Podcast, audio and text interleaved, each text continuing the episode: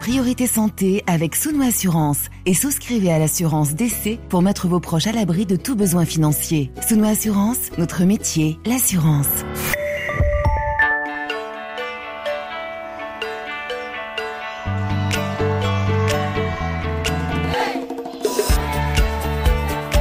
Priorité Santé. Caroline Paré. Bonjour à toutes et à tous. Nous nous retrouvons à Kinshasa pour le second volet de nos émissions dédiées à une maladie responsable à elle seule de 10 à 18% des décès d'enfants congolais de moins de 5 ans. Cette affection génétique, c'est la drépanocytose et à l'échelle du continent africain, la RDC est le deuxième pays le plus touché derrière le Nigeria. Hier, à l'écoute de Priorité Santé, en donnant la parole à des patients et à des soignants concernés, nous avons pu comprendre ce que signifiait vivre avec la drépanocytose ici en République démocratique du Congo. Aujourd'hui, nous allons parler des pistes pour améliorer le quotidien des patients, des familles, mieux dépister, mieux soulager, mieux traiter, expliquer, sensibiliser, prévenir la maladie, protéger les malades, réévaluer, rééquilibrer peut-être aussi certaines priorités sanitaires dans des régions où longtemps les grandes infections ont mobilisé l'essentiel des ressources. Ne négligez aucune maladie ni aucun patient, y compris lorsque les symptômes sont complexes, durables et qu'aucun traitement curatif n'est immédiatement accessible. Intégrer la drépanocytose dans les soins primaires, lutter contre les préjugés, accompagner l'entourage, des initiatives existent, des programmes s'organisent. Et même en temps de pandémie, tous les patients comptent, y compris les plus vulnérables qui vivent dans des territoires reculés. Des prises en charge globales doivent être engagées pour alléger le fardeau physique, psychique et social de cette maladie héréditaire. Pour cela, il faut des moyens, des structures de soins, des soignants formés, des patients informés et accompagnés et faire passer le message. Priorité santé, améliorer la prise en charge de la drépanocytose en République démocratique du Congo, une émission en partenariat avec la Fondation Pierre Fabre dispositions et attentes liées au nouveau programme de lutte contre la drépanocytose en RDC. Nos invités aujourd'hui, docteur Didier Nsonso, bonjour. Bonjour. Vous êtes médecin biologiste, directeur du programme national de lutte contre la drépanocytose, le PNLCD en RDC. Docteur Philippe Loucanou, bonjour. Bonjour. Vous êtes le chef du département de médecine de famille et soins de santé primaire à l'Université protestante au Congo, ici à Kinshasa. Et Véronique Tessier, bonjour. Bonjour. Vous êtes euh, responsable projet au sein de la Fondation Pierre Fabre. Kinshasa, 105 FM. Alors une question simple qui s'adresse à chacun, chacune d'entre vous, sur le point de départ, la jeunesse de ce projet. Bien sûr, au cours de l'émission, on va parler des attentes qui concernent le pays où nous nous trouvons. Mais Véronique Tessier, ce programme de lutte hein, qui, se dessine en ce moment, il est financé pour trois ans et il cible quatre pays au total.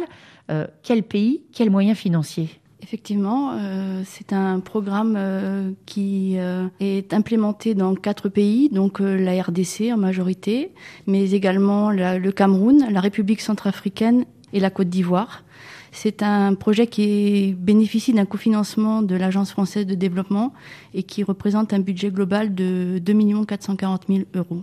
Et c'est nouveau de lancer une telle initiative et on va dire autant de fonds pour une maladie comme la drépanocytose? Pour la Fondation Pierre Femme, non, puisque c'est une thématique sur laquelle nous sommes investis depuis maintenant plus de 15 ans, qui est un des axes majeurs et très forts de, notre implication euh, en termes d'accès euh, à la santé et d'accompagnement des populations à l'accès à la santé. Euh, nous avons euh, actuellement 11 programmes qui sont développés dans plus de 10 pays, en Afrique centrale, en Afrique de l'Ouest, mais également à Madagascar et, et en Haïti. Question qui peut paraître un peu bizarre. Pourquoi la drépanocytose et pourquoi Pierre Fabre? Alors, pourquoi Pierre Fabre? C'est aussi issu d'opportunités de rencontres qui se sont faites de sensibilisation sur une maladie qui était déjà il y a 15 ans encore plus ignorée que maintenant, qui reste encore ignorée, euh, très peu prise en compte euh, par les autorités de santé publique. Vous le disiez, c'est la première maladie génétique au monde.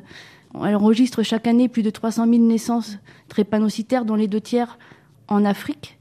euh, c'est une maladie qui est très peu considérée et qui représente aussi un fardeau énorme sur les familles euh, à divers degrés que ce soit. Alors hier, dans Priorité Santé, on a parlé justement du, dépistage, des choses très concrètes, hein, les symptômes, la prévention des complications. Et pour comprendre justement ce que ça veut dire pour les familles, euh, témoignage. Hein, Ophélie Lassienne a échangé avec la maman du petit Pouetila, 9 ans. C'était dans la salle d'hospitalisation de pédiatrie du CEMAS centre de médecine mixte et anémie SS, euh, centre Mabanga Diolo, hein, c'est dans la commune de Kalamou. Et pour cet entretien, c'est euh, Madame Mamindongo Wanga, infirmière directrice du nursing, qui traduit. Bon, est SS, c'est pour cela que nous avons pour la crise au Salaka pour nous soins elle a dit qu'elle euh, vient avec l'enfant ici parce que de, temps en temps, l'enfant fait de crise vaso-occlusive. Donc, euh, l'enfant a des douleurs au niveau de membres, au niveau de dos, donc partout, souvent.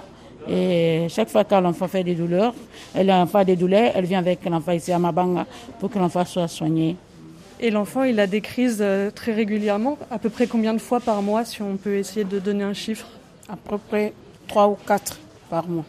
Est-ce que vous avez d'autres enfants qui sont malades Non, Et ici, est-ce que les médecins vous ont donné des conseils pour euh, essayer d'aider votre fils au quotidien Il faut que à la place où il respire oxygène est il faut que alia biloko moko eza ke consistant pour naie.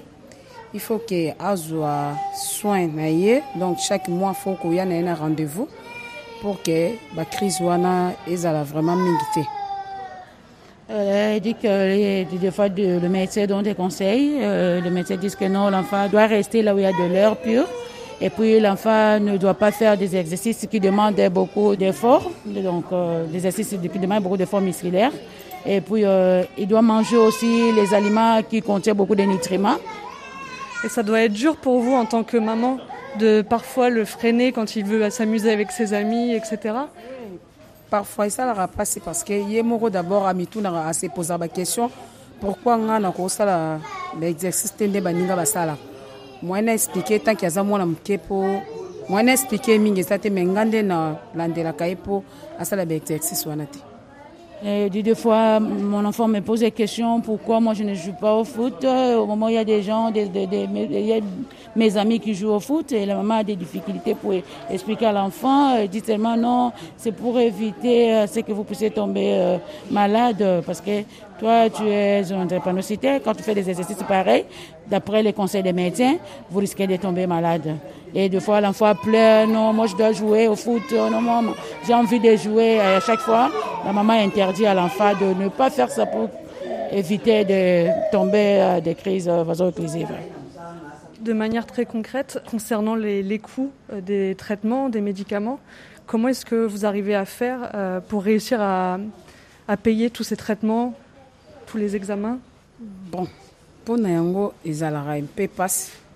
Il faut débrouiller pour que ofutela osombela ye bamédicament osese baexamen wana nyonso mpona ye C'est vraiment difficile pour acheter les médicaments et réaliser aussi les billets demandés par les médecins parce que euh, je n'ai pas vraiment de moyens. À chaque fois, il fait des crises, il faut dépenser, il faut dépenser. C'est vraiment difficile pour moi de réaliser les examens.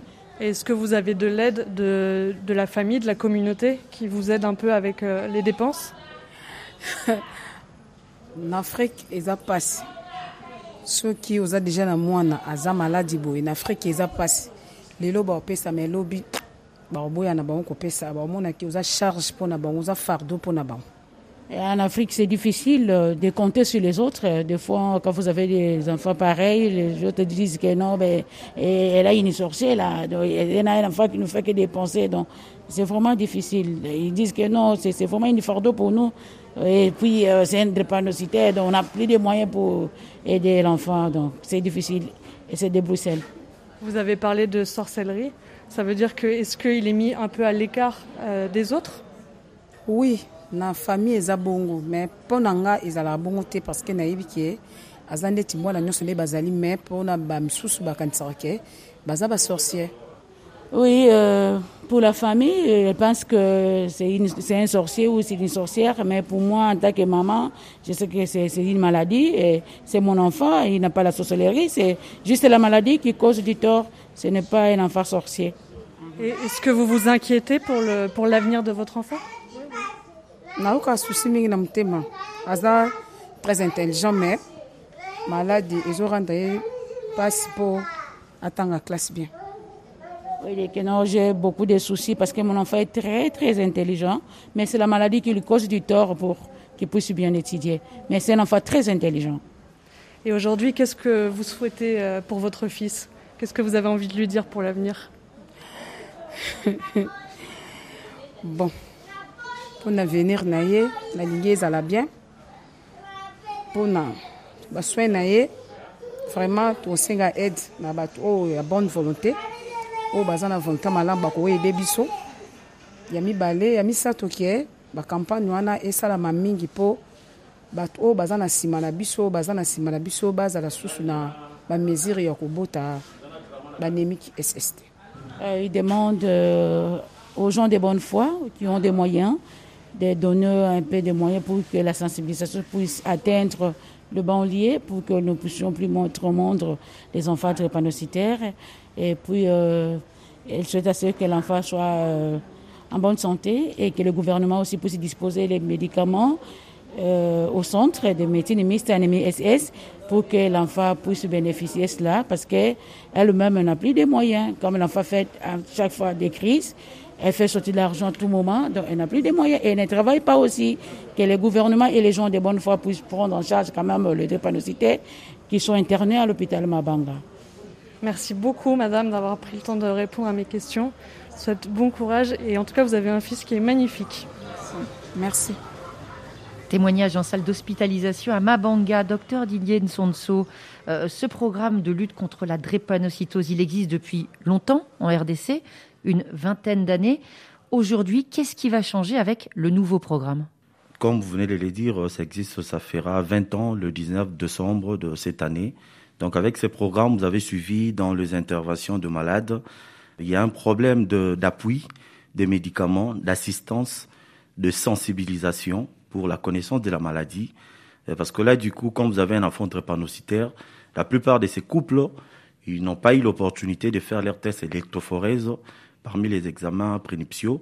Donc, du coup, avec euh, ces programmes d'intégration, ça pourra beaucoup aider, n'est-ce pas, la population euh, cette maladie qui est restée pendant longtemps méconnue, et même aujourd'hui, c'est pas connu du grand public, ça pourra beaucoup aider dans ce sens-là. Passer un examen avant de se marier, ça veut dire que dans certains cas, il faudrait renoncer au mariage? C'est discuté. Au niveau de la RDC, les législateurs n'ont pas euh, interdit voilà euh, le mariage.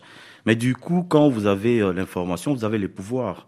Parce que quand vous suivez des familles qui se disloquent, qui ont des problèmes, et euh, on vous met euh, face à vos responsabilités, ça c'est une chose qui est importante. Mais aussi, avec les programmes de l'intégration, on commence déjà avec les femmes enceintes. Et nous cherchons les groupes à risque, par exemple AS, les femmes AS, et nous les surveillons. Du coup, en RDC, le mari n'accompagne pas leur femme au niveau de ses peines. Donc, on ne sait pas suivre le parent, euh, le papa, le mari. Et euh, la femme qui est AS, on suit jusqu'à l'accouchement. Nous faisons l'examen au niveau de l'enfant, le test rapide ou l'électrophorèse. Et après déjà, dès que c'est connu tôt, on prend en charge tôt et ça pourra euh, améliorer la vie de, drépanocytaire. On sait que pour tous les programmes médicaux, hein, docteur Nsonso, c'est important de se baser sur des chiffres de l'épidémiologie pour savoir quelle est l'ampleur du défi. Pour la drépanocytose, ici en RDC, c'est très compliqué. Oui, nous avons des chiffres également, euh, mais qui datent de plus de 50 ans. Et donc, euh, dans la mission, n'est-ce pas, de, du programme national de lutte contre la drépanocytose, c'est de faire une, euh, une localisation géospatiale pour, n'est-ce pas, euh, retrouver également l'épicentre, les provinces où nous avons beaucoup plus de drépanocytaires. Donc, nous avons une prévalence actuellement de, que nous utilisons de 1 à 2% des homozygotes SS et de 35 à 40% des hétéros AS. Ça veut dire à peu près 3% de personnes malades qu'il faut traiter et on va dire euh, une trentaine de pourcents de personnes qui sont porteurs du gène et donc susceptibles de le transmettre. Évidemment, parce que c'est une maladie génétique autosomique récessive, donc il faut que les deux parents aient la tare pour qu'il y ait transmission. Alors on a bien compris avec l'émission d'hier euh, que plus la prise en charge est précoce, plus on soigne le bébé tôt, plus l'espérance de vie, la qualité de vie des enfants homozygotes augmente. Alors il y a des progrès, il y a cette question du, dépistage. Docteur Philippe Loucanou, on va encore rappeler pourquoi c'est si important ce dépistage. Aujourd'hui, comment est-ce qu'il s'organise dans un pays comme la RDC Oui, le, dépistage précoce est très très important parce que ça donne l'avantage d'abord de donner l'information aux parents, ils sont informés, et l'enfant à risque lorsqu'il naît d'une mère hétérozygote, il est dépisté précocement. Ce que nous avons aujourd'hui, c'est que les enfants sont dépistés lors de leur première crise, donc en retard. Mais lorsqu'on intègre ça à la CPN, dès la naissance, on peut avoir les statuts électrophorétiques de l'enfant avec les tests qu'on va faire. Alors je vous arrête parce que les auditeurs ne sont pas forcément familiarisés avec ces termes. La CPN, c'est quoi? La CPN, c'est la consultation prénatale. Hum. Donc, normalement, chaque femme enceinte doit suivre des soins prénatales. Donc, il suit des, soins par rapport à, la protection, la vaccination et des conseils qu'il doit suivre. Et au niveau de, de structures primaires où se passent ces consultations prénatales, les activités de la drépanocyte ne sont pas intégrées. Mhm. On pense qu'il est important, appui au plan stratégique du programme, qu'il faut intégrer le dépistage néonatal pour que finalement l'enfant qui naît avant même sa première crise, s'il est homozygote, que les parents sachent qu'il c'est un enfant drépanocytaire et commencer dès le début le suivi de cet enfant et améliorer sa vie. En termes de capacité technique, faire des tests euh, de cette ampleur sur l'ensemble d'un immense pays comme la RDC, est-ce qu'aujourd'hui, si on demandait aux équipes soignantes de le faire, est-ce qu'ils en auraient les moyens matériels? Au stade actuel, non. Parce que c'est comme le directeur l'a dit, nous sommes autour de 2% d'enfants qui naissent drépanocytaires. Et quand vous prenez ça à l'échelle du pays, c'est énorme. Et c'est ça même les, grands problèmes, le manque de moyens. Vous avez des, hôpitaux spécialisés à quelques endroits, mais au niveau de la base où il y a la plus grande partie des besoins, il n'y a rien. Les centres de santé sont là, mais ils n'ont pas intégré la LIT. Ce qui fait que les enfants drépanocytaires aujourd'hui, en grande partie, n'ont pas accès aux soins. Et les parents non plus. Alors Véronique Tessier, on a bien compris, c'est une phase pilote, ça commence. Et pour l'instant, ce programme est limité à un nombre limité de structures, de zones. Euh, comment ces zones ont-elles été choisies? Elles ont été choisies euh, prioritairement aussi par rapport à la prévalence de la maladie et à l'existence aussi d'experts euh, de compétences sur le terrain pour pouvoir aussi prendre en charge ces patients et superviser les activités il y a un déficit de connaissance de la maladie, mais il n'est pas juste au niveau du public. Il peut être aussi au niveau des personnels de, santé. C'est-à-dire que dans les structures de santé euh, périphériques, euh, en dehors de la capitale, euh, il y a une méconnaissance de la maladie. Un jeune enfant qui arrive avec une anémie sévère, une forte fièvre, d'emblée, on va imputer ça au paludisme. Alors qu'il peut y avoir derrière un tableau clinique drépanocytaire qui peut augmenter encore euh, l'intensité de la crise euh, et, et, qui nécessite une prise en charge qui soit adaptée. Les soins qui seraient susceptibles d'être euh, administrés à cet enfant ne seront pas donnés en conséquence.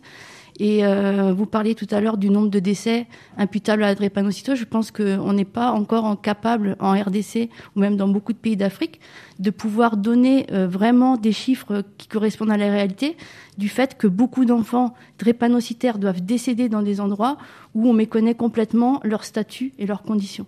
Alors hier, nous avions donné la parole au responsable de la zone pilote de Selembao à l'hôpital de Makala à Kinshasa.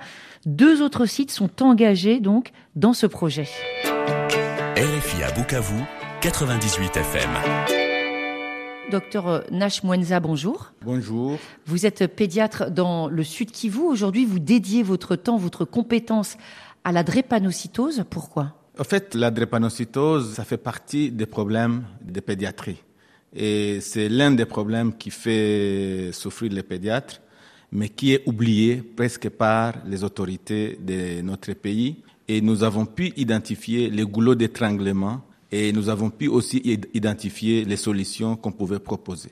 Vous décrivez la drépanocytose comme la maladie de la pauvreté. Pourquoi dire cela? Parce que quand vous regardez la plupart des enfants drépanocyteurs, ils sont issus des familles pauvres. Mais également, la drépanocytose constitue un cercle vicieux dans l'appauvrissement. les enfants issus des familles pauvres, ils tombent tout le temps malades, ils sont ramenés à l'hôpital, ils doivent payer à tout moment les soins, et c'est ce qui constitue ce cercle. Et c'est pourquoi nous disons que cette maladie, elle est vraiment rattachée à la pauvreté. Dans ce projet pilote, il y aura un énorme chapitre consacré à la sensibilisation et pour vous, c'est essentiel. Et je pense que le plus important dans ce projet, c'est cet axe-là de sensibilisation. Parce que je crois que ce qui est là est là. Ceux qui sont malades sont malades. Mais l'essentiel, c'est maintenant, c'est de prévenir, éviter qu'il y ait d'autres personnes qui tombent malades. Et surtout, comme nous avons la possibilité, nous avons les canaux par lesquels nous pouvons passer pour la sensibilisation, je crois que c'est l'essentiel. Merci beaucoup, docteur Nashmwenza, et très bonne continuation à Bukavu. Merci, madame Caroline Paré. RFI à 104.9 FM. Le Kassai oriental où vous exercez, docteur Benoît Mbia, bonjour. Bonjour. Vous êtes professeur de pédiatrie à l'université de Mbujimaï. La prise de conscience des autorités est essentielle à vos yeux au sujet de cette maladie, la drépanocytose. Les moyens comptent, mais cet engagement officiel, pour vous, c'est le cœur du problème. Effectivement, euh, la drépanocytose constitue un vrai problème de santé publique en République démocratique du Congo, je peux dire euh, au Kasaï euh, en particulier parce que euh, des études dès l'époque coloniale euh, et des études qui ont été menées par le professeur Chilolo ont montré que, dans une étude menée à Lubumbashi, que 34% de drépanocytaires étaient originaires du Kasaï. Et donc, euh, c'est, ça fait partie là de motivations qui m'ont poussé personnellement à m'investir dans cette pathologie avec un défi pour euh, faire ressortir ces problèmes auprès des autorités afin que ce soit un problème de l'État. Le professeur Chilolo, que vous avez cité, un grand nom de la lutte contre la drépanocytose qui a longtemps officié à l'hôpital mère-enfant de Montcollet, où on a enregistré notre émission d'hier on lui rend hommage hein, pour tout ce parcours exceptionnel. À votre échelle, euh, docteur Benoît Mbia, euh, est-ce que vous avez pu observer des progrès importants sur des enfants pris en charge justement euh, par des établissements dans lesquels vous avez pu travailler, des enfants pris en, charge même parfois gratuitement dans votre structure de santé, dans votre clinique de Moujimaï oui, effectivement, nous sommes autour de 500 patients drépanocytaires que nous suivons gratuitement qui comprend euh, les consultations de suivi, qui comprend la distribution d'acide folique et pénicilline orale. Et puis, nous organisons de séances d'écoute euh, avec euh, les parents pour expliquer la maladie. Et ces séances d'écoute se tiennent une fois par trimestre. Nous avions mis en place une dynamique auprès de familles concernées par la maladie et on a mis en place une association des parents des enfants drépanocytaires qui se réunissent euh, régulièrement pour faire les plaidoyers auprès des autorités. Et donc, les résultats de nos études ont montré que euh, juste avec euh, un suivi régulier, systématique, il y a une réduction très sensible de nombre d'hospitalisations. Avant le suivi, on a une moyenne de quatre hospitalisations par an, mais avec un suivi simple, on a une hospitalisation, une régression significative des crises vaso-occlusives dont la moyenne annuelle est passée des quatre crises vaso-occlusives à une crise et euh, une réduction des transfusions et des syndromes thoraciques. Et donc, nous disons que la prise en charge de la drépanocytose en réalité, ça ne demande pas beaucoup d'argent, mais c'est question de conscientisation et d'implication pour les autorités. Une question de volonté. Merci beaucoup, docteur Benoît Mbia. Et on entend bien qu'avec un, suivi simple, hein, il y a des, traductions concrètes en termes d'utilité, d'efficacité.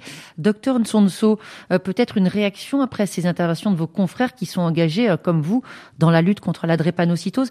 On entend euh, une étude qui montre que peu de moyens, ça marche, donc il faut vraiment agir. Effectivement, ça ne demande pas beaucoup de moyens, surtout quand c'est connu tôt. Dès qu'on découvre tôt, on prend en charge, ça va améliorer la vie de, de, personnes vivant avec la drépanocytose. Quand on parle de la sensibilisation, docteur Philippe Loucanou, on parle de quoi précisément?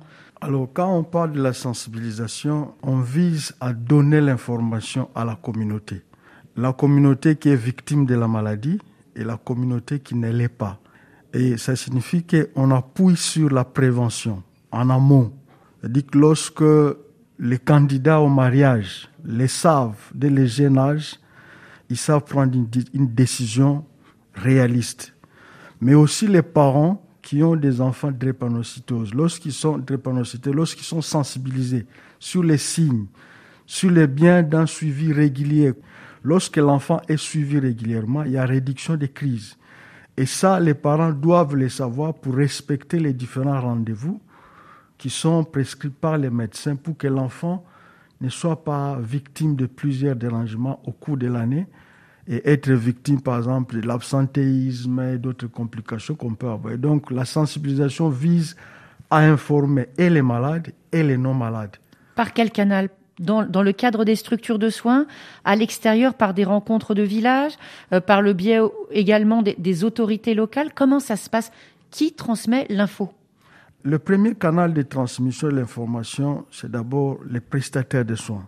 Améliorer la communication avec euh, les soignants. S'il n'y a pas de communication, on se focalise sur la maladie, on oublie la dimension de la personnelle de la maladie, on va donner juste l'information par rapport aux symptômes que l'enfant présente au, au temps T, hmm. alors qu'il y a beaucoup d'autres informations qui feront que demain, s'il les applique, il y aura moins de crises et il va venir très rarement à l'hôpital parce que tout se fait à côté. Il y a les centres de santé, il y a, il y a les, les, pères éducateurs qui sont à la communauté qui peuvent le suivre. Ce qui, ce qui est dit là, c'est que euh, l'enfant, quand il rentre, même quand il a été soigné après une crise aiguë, il rentre à la maison avec sa maladie et il faut que les parents continuent à l'accompagner pour limiter une autre crise. Exactement. Ce pas seulement les parents, mais c'est tout l'environnement autour de l'enfant. Lorsqu'ils sont sensibilisés, lorsqu'ils ont l'information, ils s'impliquent et ils font partie du traitement.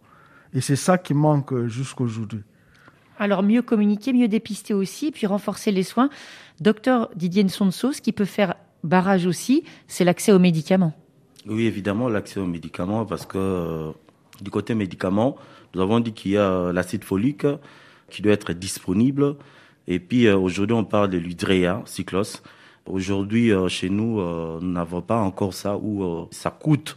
Et vous avez suivi même dans les interventions des parents, ils ont un problème d'accès, n'est-ce pas, aux médicaments. Donc, avec ces programmes, quand il y a disponibilité des médicaments et où on peut trouver ça gratuitement également au niveau des centres de santé, au niveau à l'échelle communautaire, ça va beaucoup aider. Consolider la vaccination aussi? Oui, évidemment, la vaccination, parce que l'enfant drépanocytaire euh, a euh, sa calendrier vaccinal. Ok, donc ça, c'est très important, de vaccins, des rappels. Là, du coup, euh, avec la Fondation Pierre Fabre, nous voyons déjà comment revoir notre protocole de prise en charge, où nous allons intégrer également de vaccins des rappels. Alors justement, ça veut dire quoi, docteur Philippe Loucanou? Il faut ajouter à la liste habituelle d'autres vaccins plus ciblés pour tenir compte de la faible immunité des patients drépanocytaires. Quel type de vaccination? Avant même de chercher d'intégrer d'autres vaccins, il faut d'abord s'assurer que l'enfant drépanocytaire a accès aux vaccins disponibles. De ça, c'est très, très, très important. Et parmi les aspects de communication, c'est le respect du calendrier vaccinal. Parce que l'enfant drépanocytaire, en plus de sa maladie, il est aussi exposé aux autres maladies tueuses de l'enfant qui sont évitables par la vaccination. Comme par exemple la pneumonie. La pneumonie. Et les vaccins sont là, mais notre calendrier vaccinal ne prévoit pas de rappels. Et avec les vaccins qui existent, puisque dans beaucoup d'endroits on n'arrive pas à consommer les vaccins qui, qui sont disponibles à cause de l'hésitation vaccinale. Donc, c'est faire aussi en sorte qu'au niveau du programme national, qu'on puisse voir dans quelle mesure l'enfant drépanocyté congolais puisse bénéficier du rappel avant de chercher d'autres vaccins, il faut d'abord que nous sachions mettre à profit de ces enfants les vaccins qui sont disponibles. Et c'est parmi les, questions qui feront l'objet de plaidoyers au niveau du pays, au niveau du ministère, au niveau du programme, pour que ces enfants aient accès à ces vaccins, qu'on intègre dans les programmes, les rappels pour ces enfants-là. Maintenant, après, il faut mobiliser d'autres financements pour que les autres vaccins qui manquent aujourd'hui, dont l'enfant drépanocytaire a besoin, puissent être intégrés dans les programmes nationaux de vaccination. Et pour ça, il faut de l'argent. Avec ce que vient de nous dire le docteur Loucanou, Véronique Tessier, on comprend il y a beaucoup de partenaires, beaucoup de personnes qui doivent s'engager dans, dans ce projet. Tout à fait. Euh, la drépanocytose, première maladie génétique au, monde, bénéficie de très peu de financement euh, par rapport à d'autres pathologies comme le VIH, le, paludisme ou, la tuberculose. Ce programme-là aussi d'intégration, euh, ça sera un outil de mobilisation de ressources financières, mais aussi techniques. Hein. ça peut être aussi des accompagnements de, de cet ordre-là qui vont permettre aussi de favoriser justement l'intégration de thérapeutiques euh, manquantes et qui sont nécessaires pour ces enfants euh, drépanocytaires. Notre ambition euh, avec tous ces acteurs, c'est de pouvoir inscrire la drépanocytose à l'agenda mondial de la santé euh, l'exemple de la RDC est quand même aussi impressionnant puisque depuis quelques années, on voit un réel engagement du ministère de la Santé pour faire avancer euh, la prise en charge et notamment par rapport au programme avec euh, l'élaboration de ce plan stratégique. Mais maintenant, on a besoin d'accompagnement aussi pour la mise en œuvre. Et ça, ça ne pourra pas se faire. Vous avez vu, les besoins sont énormes au niveau du pays. la Fondation Pierre Fabre peut impulser quelque chose, et, mais son rôle maintenant, c'est de mobiliser d'autres partenaires pour que ça puisse euh, être possible au-delà de trois zones de santé. Euh, le pays en compte 516, donc euh, vous, vous, On va imaginez l'ampleur de trivialement. il y a du boulot hein. On pour passer de la prise de conscience à la concrétisation. On va poursuivre cet échange ici à Kinshasa. On va retrouver nos trois invités juste après la voix de Céline Banza avec Terembi dans Priorité Santé. Terembi, Terembi, Nido Tiwele. Terembe, terembe, ni du tiwele, gwemetene. Tembe, ni du mabe Congo, ni la moye, nadungo, nadungo, tembe wali, ni la moye. nadungo nadungo tembe wali. Modonango notitere wangu notembekaya modonango tembe kaya, wangu notembekaya monodabemomo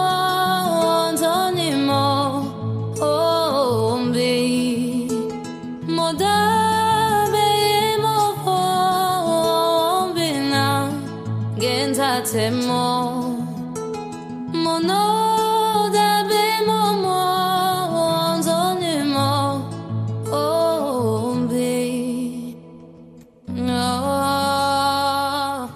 Santé sur RFI, améliorer la prise en charge de la drépanocytose en RDC. Nous retrouvons euh, nos invités pour la deuxième partie de cette émission en partenariat avec la Fondation Pierre Fabre, fondation au sein de laquelle vous êtes responsable de projet, Véronique Tessier.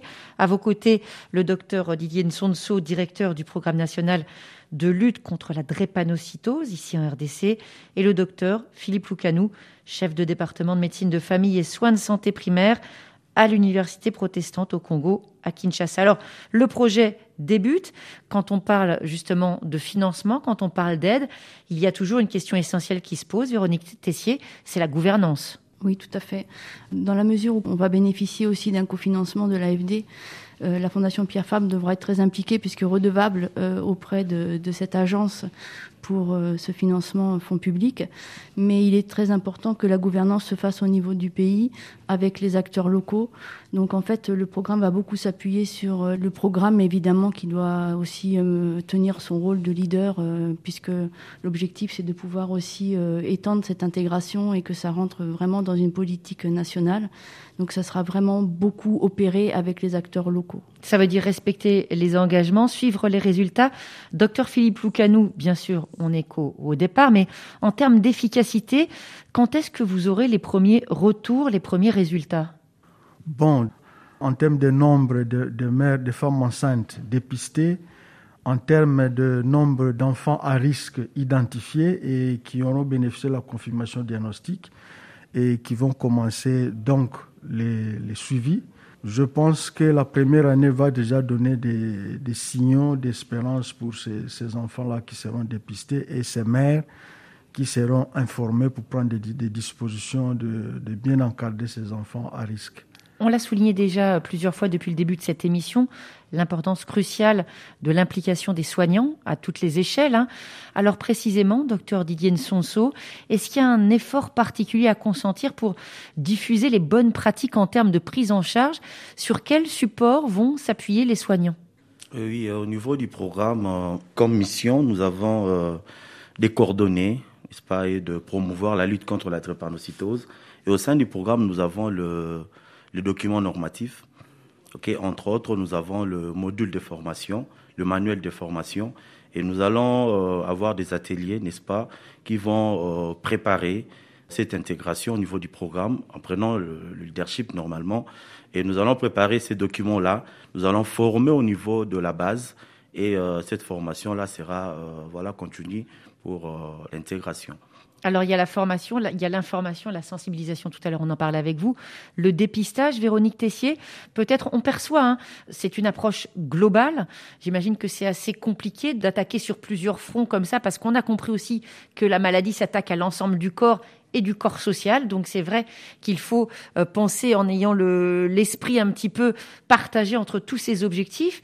Est-ce qu'il y a d'autres choses essentielles pour ne pas laisser une partie de la problématique de cette maladie euh, sur le côté? C'est vrai que c'est une maladie euh, qui est quand même assez complexe.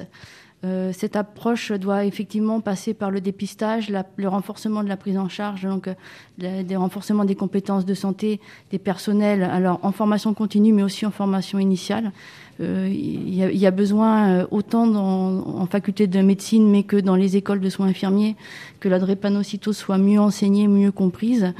il y a tout cet aspect effectivement de prévention euh, de sensibilisation d'information de la population euh, sur euh, les modalités de transmission euh, et, et, sur ce volet aussi de stigmatisation que vous avez aussi beaucoup évoqué, qui est une part importante euh, dans l'amélioration des conditions de vie des, des drépanocytaires. Et il y a peut-être un volet qui n'a pas été évoqué, qui est un volet important, c'est la recherche puisqu'on le disait, les données sur la drépanocytose sont très parcellaires. Elles sont anciennes. Hein, euh, le docteur Tonso le rappelait, elles datent des années 50, 60. La connaissance aussi d'une vraie prévalence, c'est un outil important de plaidoyer. Si vous n'avez pas de données sur la, le nombre de patients, où est-ce qu'ils sont localisés, le nombre d'enfants qui naissent chaque année, avec des données fiables, c'est aussi des données qui sont importantes pour permettre de mobiliser euh, des partenaires aussi auprès du projet. Donc je, pense que qu'il faut aussi bien prendre en considération c'est ce volet d'études cliniques recherche. Priorité santé à Kinshasa. Comment améliorer la prise en charge de la drépanocytose en RDC et cette amélioration, vous le disiez à l'instant, Véronique Tessier, elle passe aussi, même si nous en avons déjà parlé hier, on va y revenir maintenant, sur la lutte contre les fausses croyances, les préjugés. On va voir là euh, qu'il faut carrément rentrer dans les familles, rentrer dans les maisons pour faire comprendre avec bienveillance, simplement, les choses. Docteur Didier Nsonso, comment est-ce qu'on lutte contre les préjugés? On a entendu au cours de ces deux émissions revenir très souvent le terme d'enfant sorcier Bien sûr, pour démentir, il n'y a pas d'enfant sorcier, c'est très clair, c'est très net. Les mamans le disent le mieux, hein, que vraiment c'est très dur d'entendre son enfant traité de la sorte. Comment on fait passer le message? Au niveau du programme national de lutte contre la drépanocytose, nous fédérons autour de nous euh, les ONG ainsi que le centre de prise en charge euh, privé. Alors, nous, les ONG, ils ont deux missions, n'est-ce pas? Il y a des ONG qui ont comme mission la sensibilisation et là, nous avons au niveau de la communauté les rélos communautaires, qu'on appelle les RECO. Alors, euh, une fois qu'ils sont formés, et ils sont en contact direct avec euh, des ménages. Et là, nous passons pour euh, donner euh, cette information. Outre cela, nous passons dans les églises. Parce que là aussi, il y a les problèmes dans les églises. Euh, il y a des couples, il y a des familles qui arrivent au niveau de l'écodiment. Nous donnons des formations. Du coup, nous avons au niveau des programmes même de carnet de formation scolaire. Donc euh, nous allons à chaque niveau donner cette information, étant donné que la maladie prend beaucoup de la place également euh, sur l'aspect socio-culturel. Euh, chez nous, on donne la dot. Et quand on donne la dot, quand on n'a pas fini euh, l'autre chef qui n'était pas euh, remis normalement à la famille, après quand vous avez des enfants, du coup vous êtes à SAS avec une probabilité d'avoir 25% de SS dans ces couples qui sont à risque. Et du coup on lit cela à, à cette réalité de la dot directement, il y a de prendre, on dit, bon voilà, parce qu'on n'a pas fini la dot, c'est pourquoi euh, cet enfant, l'oncle tire des sangs, il bouffe les sangs et tout. Et or, euh, parmi les trois boulevards de la maladie, nous avons l'anémie qui est chronique, nous avons les crises vasoclusives, vous voyez, donc puis il y a l'infection à répétition. Donc là, la lutte contre la drépanocytose, nous tenons également compte de cela en donnant des formations au travers des ONG qui sont autour de nous, ainsi que de relais communautaires. Alors on a bien compris justement ce côté tentaculaire. Ça se joue donc dans les hôpitaux, les dispensaires, mais aussi, et ça peut étonner, docteur Philippe Loucanou, par un changement de législation. Tout à l'heure, vous aviez, déjà évoqué les tests prénuptiaux dans le cadre de la prévention de la maladie génétique. Est-ce que aujourd'hui on en parle? Est-ce que c'est quelque chose qui est discuté, par exemple, officiellement?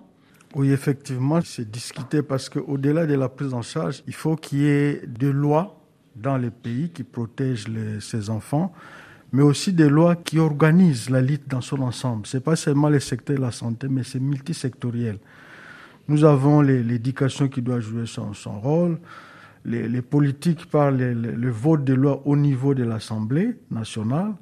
Il y a notamment les, les codes de la famille qui va intégrer l'électrophorèse comme examen prénuptial. Maintenant, ce qui reste, c'est l'application de ces textes-là. Et pour cela, le programme a besoin d'être appuyé sur tous ces aspects-là parce que c'est lui qui fait les leads. Donc, ici, c'est l'occasion de faire les plaidoyers au niveau national, au niveau de tous les autres ministères qui sont concernés par la question de l'enfant drépanocytaire, d'appuyer les programmes nationaux de lutte contre la drépanocytose en mettant des lois et soutenant des activités qui protègent ces enfants-là parce qu'ils ont droit à la vie comme les autres enfants. Docteur Didier Nsonso, mais encore une fois, quand on parle de test prénuptial, il peut y avoir un frein économique, il faut pouvoir payer le test. Oui, évidemment, pendant longtemps, nous avons connu des problèmes de ce test-là. Heureusement, en 2017, j'ai eu, euh, avec l'équipe de, de professeur Léon Chilolo, nous avons évalué le test rapide. Et du coup, euh, maintenant, nous avons un problème de coût-efficacité. Euh, parce qu'actuellement, là, je peux donner le montant, c'est à à 30 dollars, 35, 50 dollars. Vous n'avez pas peur que cette dimension d'obligation associée à la lutte contre une maladie, ce ne soit pas un vecteur de discrimination? C'est juste question de, de mettre des couples euh, devant euh, la réalité nous donnons les formations, mais le législateur n'a pas interdit euh, les gens. Ils sont libres de se marier. C'est l'information. Évidemment, donne cette information et que les gens fassent leur choix. Alors, des ajustements, on l'a compris, pour être mieux informés et aussi pour améliorer la protection des droits des patients, justement, lutter contre certaines discriminations. Euh, Qu'est-ce qui peut être amélioré pour faciliter, par exemple, la vie? On pense aux enfants, la vie à l'école, on pense aux parents, au travail, quand il faut veiller sur l'enfant. Docteur Philippe Foucanou, est-ce qu'un médecin y pense lui aussi? En même temps, vous êtes médecin de la famille. L'enfant drépanocytaire vit dans la communauté, donc il subit toutes les interactions de ses amis, des parents. La première chose, c'est que les parents comprennent que c'est un enfant comme tous les autres et il a droit à, la protection mais aussi les, politiques sociales du pays. Que ce soit des, parents qui travaillent, des parents qui ne travaillent pas. Lorsqu'on évalue les, coûts de soins pendant l'année de ces enfants-là, on est au-delà de 500 dollars. Surtout lorsqu'il doit faire 5, 4 à 5 crises l'an, c'est énorme. Et donc, s'il n'y a pas une politique sociale qui garantit la couverture de la santé à tout le monde, ça va poser problème. Et cette charge-là pèse énormément aujourd'hui auprès des parents des enfants drépanocytés. Et donc, il y a une raison de regarder cet aspect sur le plan des, gouvernants, mais aussi mobiliser d'autres apports pour que finalement la prise en charge, la prévention des, des soins de l'enfant drépanocyté soit, soit subventionnée pour garantir l'accès à tous ces enfants partout où ils se retrouvent. Quand on entend toutes ces ambitions, docteur Didier Nsonso, on a bien l'impression que cette lutte, c'est carrément un projet de société. Évidemment, comme vous le dites, c'est un problème sociétal. Euh, une société qui n'a pas euh, des enfants futurs qui en bonne santé, euh, c'est une société qui est appelée à un moment donné à boitiller. Et quand on vient de l'extérieur, on peut même se demander pourquoi seulement maintenant. En conclusion, peut-être un message par rapport au, projet hein, qui se dessine, un projet qui porte énormément d'espoir. Véronique Tessier, si ça marche, on peut le dire, ce sera formidable. Ah bah, tout à fait, on a vraiment beaucoup euh, beaucoup d'espoir que les résultats euh, annoncés par docteur Loukanou seront vraiment au rendez-vous et qui nous permettront justement de pouvoir continuer et de nous approcher aussi à nouveau du ministère de la Santé pour faire état, parce que l'idée c'est ça aussi, hein, c'est de pouvoir aussi opposer ces résultats euh, de faisabilité d'intégration euh, de la drépanocytose dans les soins de santé primaire. Et ça permettra effectivement d'envisager qu'au-delà de ces trois zones de santé, euh, on, puisse permettre à beaucoup d'enfants drépanocytaires et à leurs familles de pouvoir un peu voir leur fardeau un peu allégé. Il s'agit de, sauver des vies, docteur Philippe Loucanou, mais aussi hein, de rendre plus simple, plus douce la vie des familles. Exactement, parce que d'abord, ça réduit les coûts en termes d'accessibilité financière, mais aussi en termes d'accessibilité géographique. Et certainement, ça va apporter la, solution et réduire la charge de cette maladie auprès des familles. Et encore une fois, au-delà de la drépanocytose, c'est un véritable levier pour renforcer l'ensemble du système de soins, docteur Didier Nsonso, parce que ce qui est fait aujourd'hui pour la drépanocytose, ça pourra aussi être fait demain pour d'autres maladies. Évidemment, oui, euh, parce que dans l'idée de la couverture santé universelle, d'avoir le soin à proximité, euh, c'est notre souhait également donc euh, envisager également l'appliquer, n'est-ce pas, à d'autres pathologies. Parce que de maladies génétiques, c'est pas seulement la drépanocytose, c'est la première maladie génétique. Nous avons l'albinisme, nous avons la trisomie 23. Donc il y a beaucoup de maladies génétiques, comme dans le Kassai, dans Aquilou, nous avons des enfants qui sont drépanocytaires albinos. C'est pourquoi je dis ça peut être, n'est-ce pas, euh, répliqué euh, sur d'autres maladies. Véronique Tessier, vous souhaitiez réagir? Oui, je voulais juste dire qu'au-delà euh, de, s'étendre à d'autres pathologies au niveau du pays, ce modèle va s'étendre à d'autres pays, hmm. c'est-à-dire de la sous-région. C'est-à-dire que ce modèle innovant d'approche, c'est balbutiant encore, mais on voit que les autorités sanitaires des, différents pays d'Afrique commencent à prendre en, considération cette pathologie. Et ce modèle, il a pour vocation aussi, au-delà de s'étendre au niveau de la RDC, qui est un, pays immense, mais aussi au niveau des autres pays, notamment ceux qui sont intégrés dans le projet, donc, puisque je vous avais dit qu'il y avait trois autres projets. Euh, qui sont euh, associés à ce programme, mais tous les pays de la sous-région euh, pourront bénéficier. Et en ça aussi, on a la chance d'avoir le soutien et l'accompagnement de, l'Organisation mondiale de la santé, qui est aussi euh, quand même garant d'une réussite et d'une volonté de, de, pouvoir aussi enfin prendre en considération la drépanocytose. Merci, ce sera le mot de la fin. Merci à tous les trois d'avoir répondu à notre invitation hein, dans Priorité Santé, invitation de RFI pour cette émission, je le rappelle, en partenariat avec la Fondation Pierre Fabre. Et l'on remercie toute l'équipe qui euh, vous permet chaque jour de retrouver votre émission Priorité Santé. À Setou Samaké et Didier Bleu. Ici à Kinshasa, grand merci à Ophélie Lassène et Richard Rifono. Lundi, nous irons à la rencontre pour un portrait de trois futurs médecins congolais, deux étudiantes, un étudiant de l'université de Kinshasa Unikin. Ils vous soigneront demain. Pourquoi s'engager dans cette voie? Quels rêves et quelles difficultés? On se retrouve lundi dès 9h10 temps universel. Et d'ici là, prenez soin de vous. C'était Priorité Santé avec Souno Assurance, qui en cas de décès met à l'abri vos proches de tout besoin financier. Souno Assurance, notre métier, l'assurance. Session Lab